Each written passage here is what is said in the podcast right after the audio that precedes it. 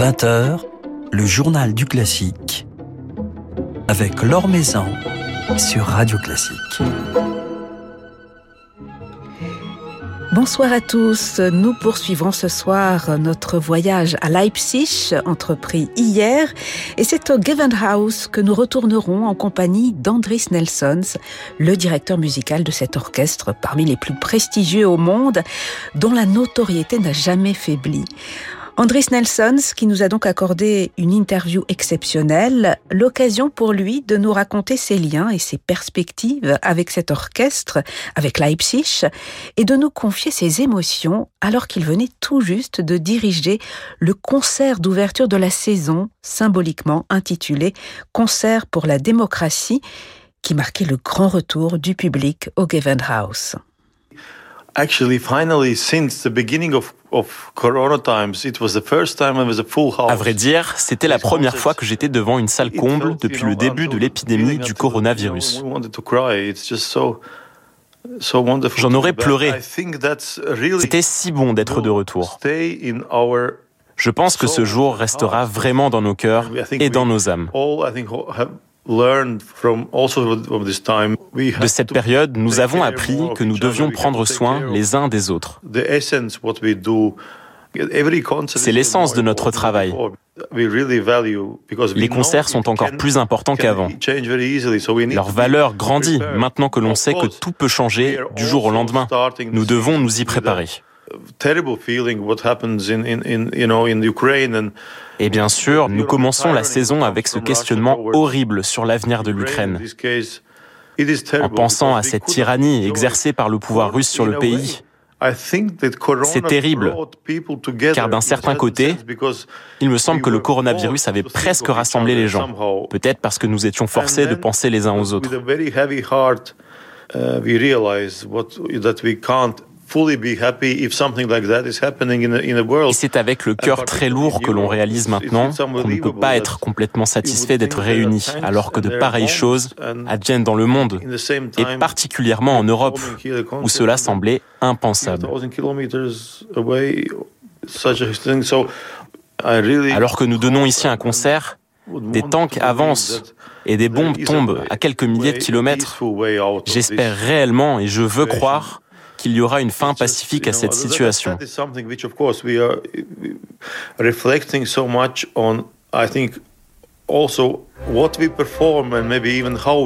Ce climat se répercute sur les choix des œuvres et la manière dont on les interprète.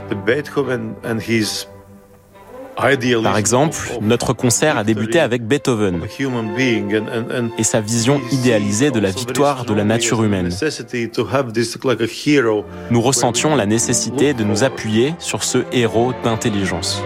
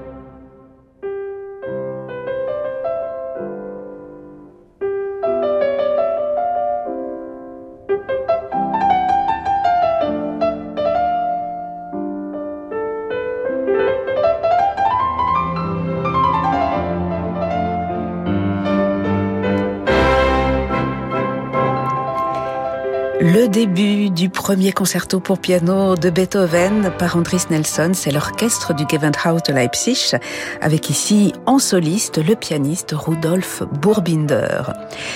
La musique de Beethoven figurait donc au programme du concert d'ouverture de saison du Gewandhaus de Leipzig, qui a tant ému son directeur musical Andris Nelsons, et il est donc ce soir notre invité dans le journal du classique. Andris Nelsons nous raconte justement ses liens avec cet orchestre du Gewandhaus dont il a pris les rênes en 2018 et la façon dont il conçoit son rôle à la tête de cette si prestigieuse phalange. I must say that already from the very beginning, on starting my musical journey before je dois dire que depuis que j'ai commencé mon parcours musical, d'abord à Riga, Erfurt, puis Birmingham, et maintenant à Leipzig et Boston, tous les orchestres que j'ai rencontrés m'ont apporté une grande dose d'amour, d'énergie de tradition et de chaleur. Devenir ce qu'à uh, Leipzig on appelle le Kapellmeister est un très grand honneur. Quand on sait que ceux qui ont occupé ce poste s'appelaient Mendelssohn, Furtwängler, Bruno Walter, Nikisch, Kurt Masur, Uh, Tous ont été d'immenses chefs ou d'immenses compositeurs. Ce qui me donne une immense responsabilité. Mon rôle est de perpétuer la tradition du son et de l'écoute mutuelle, sans jamais la perdre. Cet orchestre ne fait rien comme tout le monde.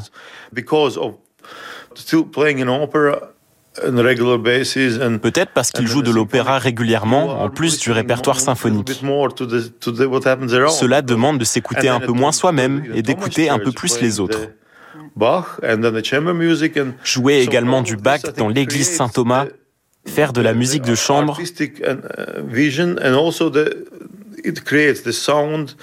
tout cela crée la vision artistique de l'orchestre, sa sonorité et ce grand plaisir à s'écouter les uns les autres. Nous formons une équipe, nous nous faisons confiance.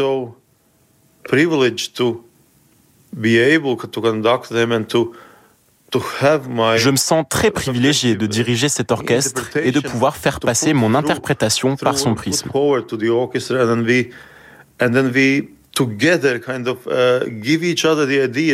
Ensemble, nous nous donnons mutuellement des idées.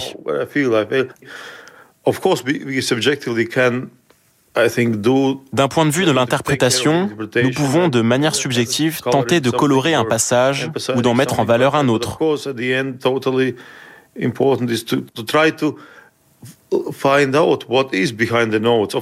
Mais le plus important reste d'essayer de lire entre les notes. La partition est claire, surtout avec l'un des orchestres les plus experts au monde, dont la technique est toujours parfaite et qui peut tout jouer, même les œuvres les plus difficiles. Mais l'important, c'est de faire parler ces notes. Et c'est là que commence l'interprétation. C'est là que naît la magie de la musique. On écoute de la musique que l'on connaît, le public la connaît, et pourtant, à chaque concert, on entend quelque chose de nouveau, de différent. Ou alors quelque chose qui entre en résonance et insiste sur ce qu'on connaît de l'œuvre. L'interprétation fait parler la musique.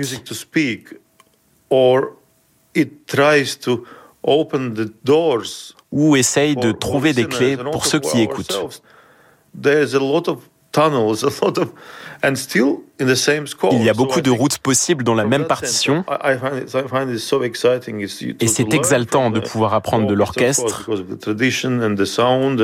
de sa tradition de son, de sa transparence, sa grande palette de couleurs. Je profite et j'apprécie énormément ce voyage que nous entreprenons ensemble. Ce qui se produit, c'est presque de la magie.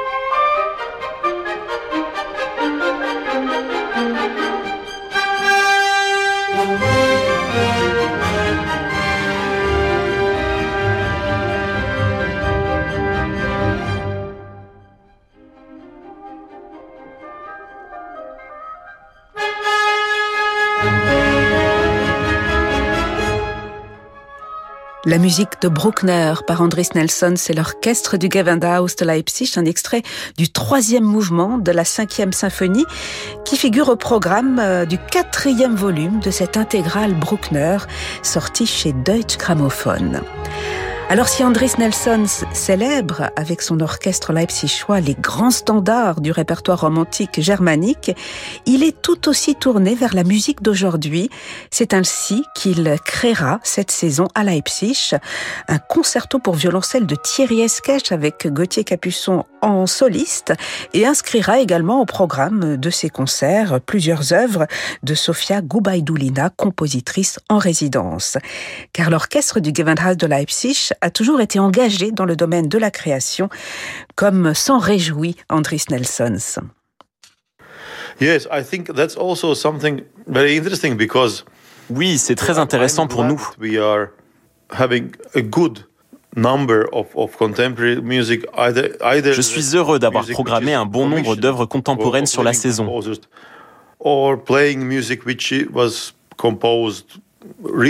Que ce soit des commandes ou de la musique composée récemment. Avoir des compositeurs en résidence comme Sofia Gubaidoulina ou Jörg Widmann auparavant, uh,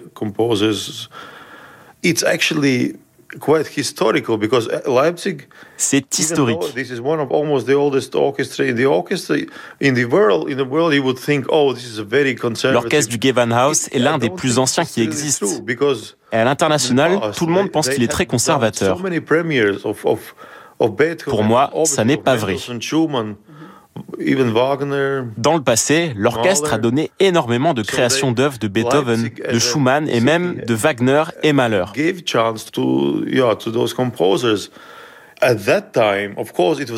Leipzig est une ville qui a offert une chance à tous les compositeurs, alors qu'il s'agissait à cette époque de musique contemporaine.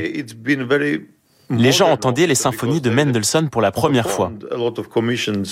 Je crois que dans un sens, c'est un orchestre très moderne qui a interprété beaucoup de commandes.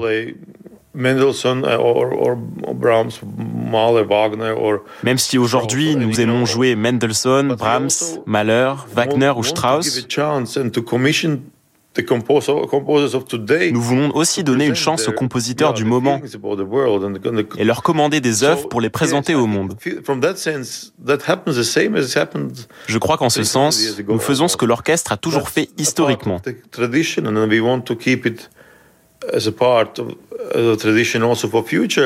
C'est une tradition que nous voulons garder active pour les générations futures. Alors l'un des grands moments de votre saison à Leipzig, Andris Nelson, ce sera le festival Malheur au mois de mai. Que représente-t-il pour vous et pour la ville? I think several several things. I think maybe why Mahler Festival. It's, I mean, Mahler has worked here. That's uh, that's also. Écoutez, plusieurs choses. Uh, he has been, of course, in Leipzig and. Mahler a travaillé ici. Il a été un habitant de Leipzig. Which, which can take Ensuite, nous avons cette merveilleuse salle de concert qui peut prendre n'importe quelle taille pour s'adapter à n'importe quelle œuvre, notamment la monumentale symphonie numéro 8 de Mahler, que nous jouerons pendant le festival.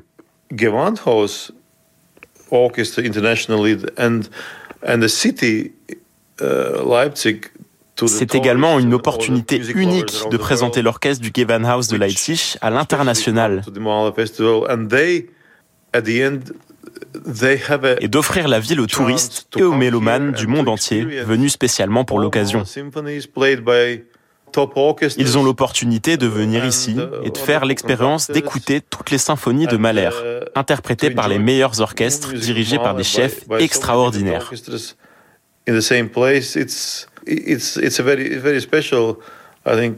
Avoir la possibilité d'entendre autant de musique de Mahler au même endroit, c'est une occasion très rare.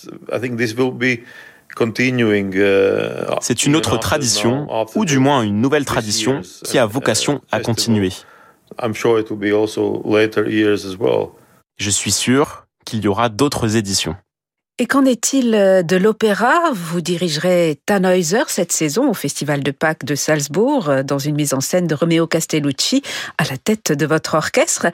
Avez-vous déjà dirigé l'orchestre Dick Eventhouse euh, dans de l'opéra? Et avez-vous hâte de le retrouver dans la fosse? Yes, unfortunately, I haven't conducted here in Leipzig opera. Eh bien, malheureusement, je n'ai encore jamais dirigé d'opéra ici à Leipzig. Mais à l'occasion de concerts de gala, nous avons tout de même interprété certains extraits d'opéra avec des chanteurs. Ce sera la première fois que nous jouerons un opéra entier ensemble et nous le ferons à Salzbourg. J'ai vraiment hâte de le diriger depuis la fosse et de connaître la vision, le projet du nouveau directeur de l'opéra.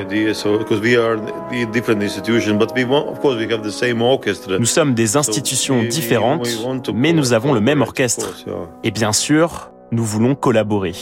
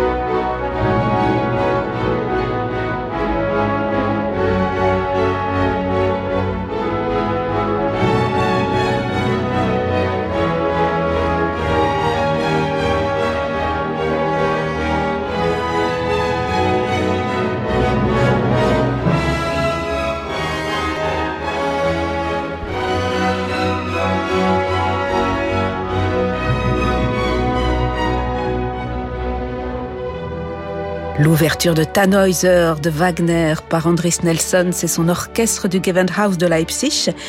Ils donneront donc ce Tannhäuser au Festival de Pâques de Salzbourg, dont ils seront d'ailleurs les invités d'honneur en avril prochain. Et c'est Jonas Kaufmann qui tiendra le rôle titre dans cette production très attendue, mise en scène par Romeo Castellucci. Andris Nelson, c'est donc notre invité exceptionnel ce soir sur Radio Classique. Il nous parle maintenant des ponts qu'il a tissés entre ces deux orchestres, le Gewandhaus de Leipzig et le Symphonique de Boston, dont il est également le directeur musical, et cela depuis 2014 deux orchestres qu'il aime profondément et qu'il a d'ailleurs réunis récemment au disque pour son intégrale de l'œuvre orchestrale de Richard Strauss. Yes, I think and and the collaboration is it's based on actually strengthening oui, euh, je crois que la collaboration est fondée sur le renforcement des identités et des forces de chacune des formations.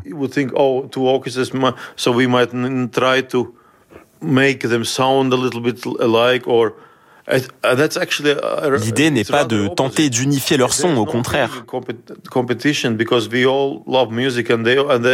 Il n'y a aucun sentiment de compétition entre eux. Parce que nous aimons tous la musique. Depuis le début, les orchestres ont développé d'excellents échanges, même en privé.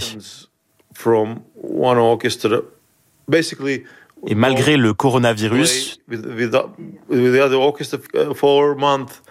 deux musiciens de l'une et l'autre des formations sont partis jouer dans l'autre orchestre pendant un mois. Et ils ont pu découvrir la vie quotidienne des membres de l'autre formation. Si les musiciens de Boston sont ici, ils se produisent au Gavan House, ils font de l'opéra et jouent dans l'église Saint-Thomas. Et quand les musiciens de Leipzig vont à Boston, ils jouent aussi au sein des Boston Pops, c'est-à-dire qu'ils s'attaquent à un genre tout à fait différent.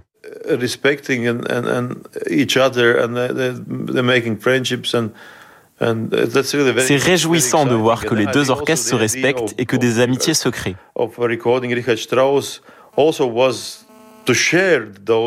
L'idée de cet enregistrement de Richard Strauss était de partager ses grandes œuvres sans les enregistrer en réunissant les deux orchestres.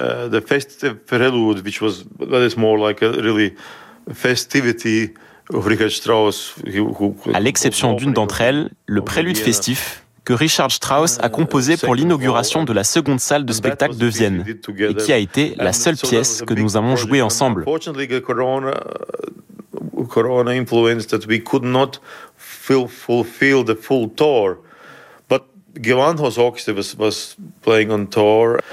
Malheureusement, la crise du coronavirus nous a empêchés de terminer la tournée que l'orchestre du Gewandhaus avait commencée.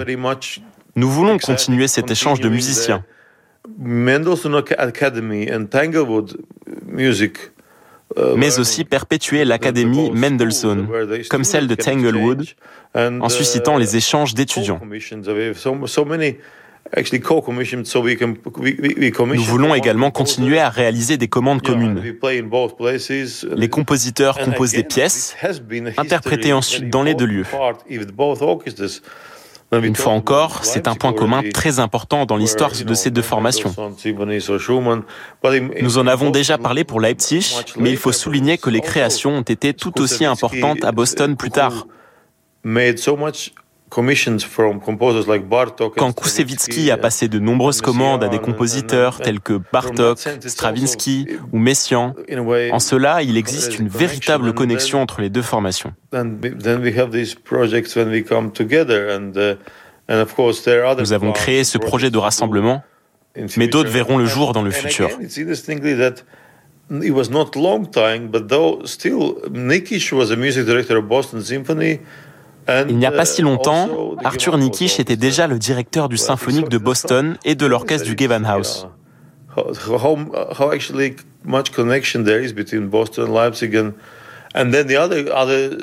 C'est vraiment très intéressant de voir les multiples liens qui unissent Boston et Leipzig.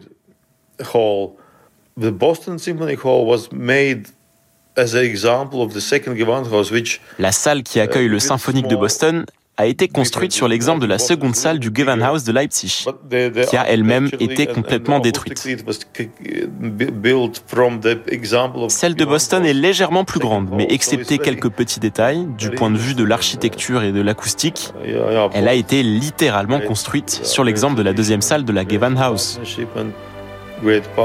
Ces deux orchestres ont de belles traditions, un beau passé, de beaux partenariats, mais également un beau présent.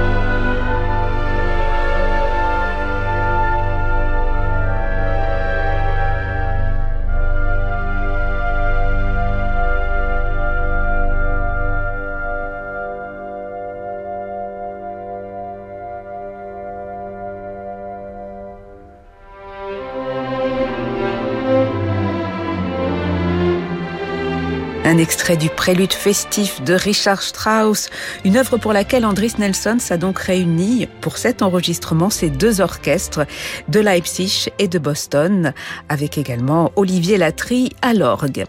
Voilà, c'est la fin de ce journal du classique. Merci à Laetitia Montanari pour sa réalisation. Très belle soirée à tous. Lundi, c'est Lucas Debargue qui sera à notre micro. Mais tout de suite, je vous laisse avec Francis Drezel.